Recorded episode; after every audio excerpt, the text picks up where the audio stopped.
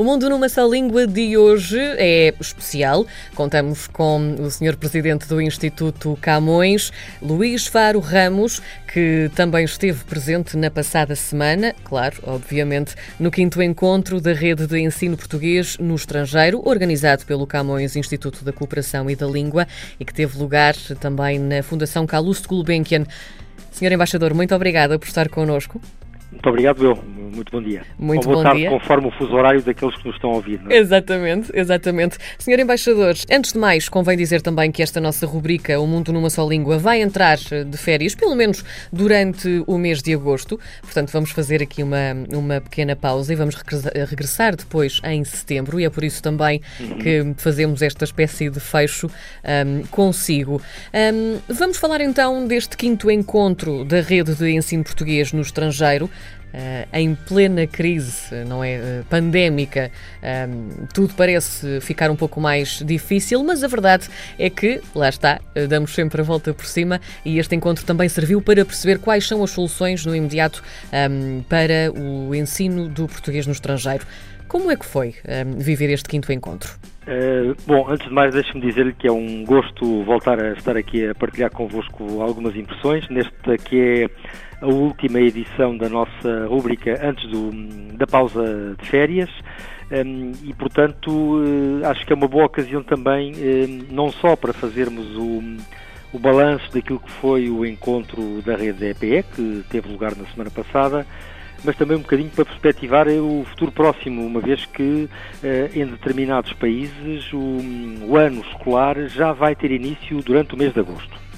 Bom, começando pelo quinto encontro da rede EPE, eu penso que foi um sucesso. Foi um sucesso eh, e até foi mais sucesso dadas as circunstâncias muito específicas que estamos a viver. Sim. E eu explico, porque hum, nós tínhamos pensado em fazer um encontro como aqueles que fazemos nos anos anteriores, não é? Portanto, em que hum, a nossa rede se reúne, troca experiências e elegemos um ou outro tópico de, de discussão hum, e é também uma oportunidade de convívio para as pessoas que ao longo do ano andaram a trabalhar na rede, tanto a nível do básico e do secundário como do superior.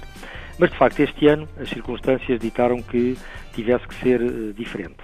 Eh, Tivemos uma fórmula mista, portanto, um presencial e um à distância, mais de 420 inscrições, o que é um recorde absolutíssimo em relação a anos anteriores.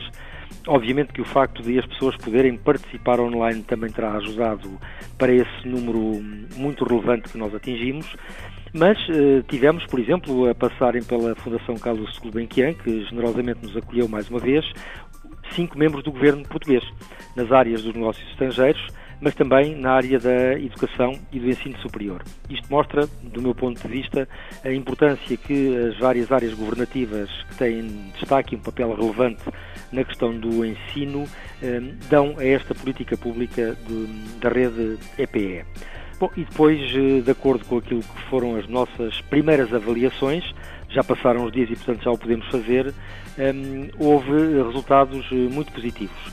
As avaliações eh, que nós eh, eh, pedimos aos participantes para submeterem atribuem, na sua grande maioria, uma nota máxima às questões de substância e questões de logística. Há inclusivamente sugestões, que eu achei curioso, de nós fazermos mais um encontro por ano, isto é, faríamos quase como um encontro de inverno e um encontro de verão. Sim, Enfim, sim. temos que pensar nisso, porque também como calculo esta, esta preparação e o próprio encontro dão, dão um trabalho, Trabalho, logístico que não é negligenciável. Mas, mas acho que é uma boa pista, quer dizer, foi de tal maneira bem recebido que há muita gente a querer que se repita eh, com mais eh, frequência. Bom, e, e um dos resultados a que nós eh, chegámos foi o de que, eh, além daquele que é óbvio, de que nada voltará a ser eh, totalmente como antes, mesmo numa modalidade de ensino presencial, que é aquela que se espera no regresso às aulas, eh, pelo menos, eh, mesmo nessa modalidade, eh, terá que haver um, um, digamos, um salto qualitativo e quantitativo no domínio do digital. Foi um- essa foi uma das conclusões principais do encontro. Portanto, mesmo o ensino presencial, esperemos que ele seja possível, terá que ser acompanhado de um inequívoco avanço na área do digital. Um, validámos também aquilo que andámos a fazer nos últimos meses, o Camões, em cooperação com consórcios, com instituições de referência, universidades, fundações, sociedade civil, enfim, ficou validada a abordagem que nós, porque nós enverdámos. Foi uma abordagem cooperativa, uma abordagem de tentar juntos encontrar soluções para aquilo que, que, vamos enfrentar. Nós, neste momento, estamos preparados de um modo completamente diferente para os vários cenários que se podem vir a colocar. E, portanto, eu diria, eh, enfim, resumindo em duas palavras, foi um verdadeiro sucesso e mesmo que no próximo ano, e espero que isso venha a acontecer, nós possamos voltar a reunir todos presencialmente, estas pistas que nos foram deixadas com o encontro da semana passada não são para abandonar. Senhor Embaixador, acha que disto saímos muito mais fortes? Até a própria língua portuguesa, eh, que é ensinada um pouco por todo o mundo, vai sair mais forte desta situação? Sim, penso que saímos mais fortes, desde logo porque eh, se gerou um movimento de trabalho cooperativo e de solidariedade que, que numa escala eh, que não tinha precedente fomos obrigados a acelerar numa série de procedimentos, não é que estivéssemos a começar do zero, porque não, não é esse o caso, claro. já tínhamos, enfim, em, em, curso uma série de ações na área dos chamados 3Cs, os conteúdos, a, a certificação e a credenciação, mas de facto a escala um, foi maior, saímos mais fortes, saímos mais preparados, felizmente as indicações que temos são de, não há um decréscimo nas inscrições na nossa rede no próximo ano letivo, Portanto, nós inclusivamente eh, até vamos aumentar a rede. Eu penso que o Sr. Ministro dos Negócios Estrangeiros acabou por se referir também a esse assunto quando esteve neste, nesta, nesta rúbrica. Sim, sim, sim, falamos um, sobre isso, sim. Mas que, enfim, temos a confirmação dessa, dessa tendência, que, que é uma boa tendência. Setembro vai trazer-nos certamente ainda mais números, mais inscrições, o que é bastante positivo. E, portanto, eh, sim, saímos mais fortes saímos mais preparados eh, porque, eh, na verdade, isto obriga-nos um bocadinho a pensar de outra maneira um, aquilo que andávamos a fazer. Não é que fizéssemos mal, mas provavelmente fazíamos de um modo um, incompleto.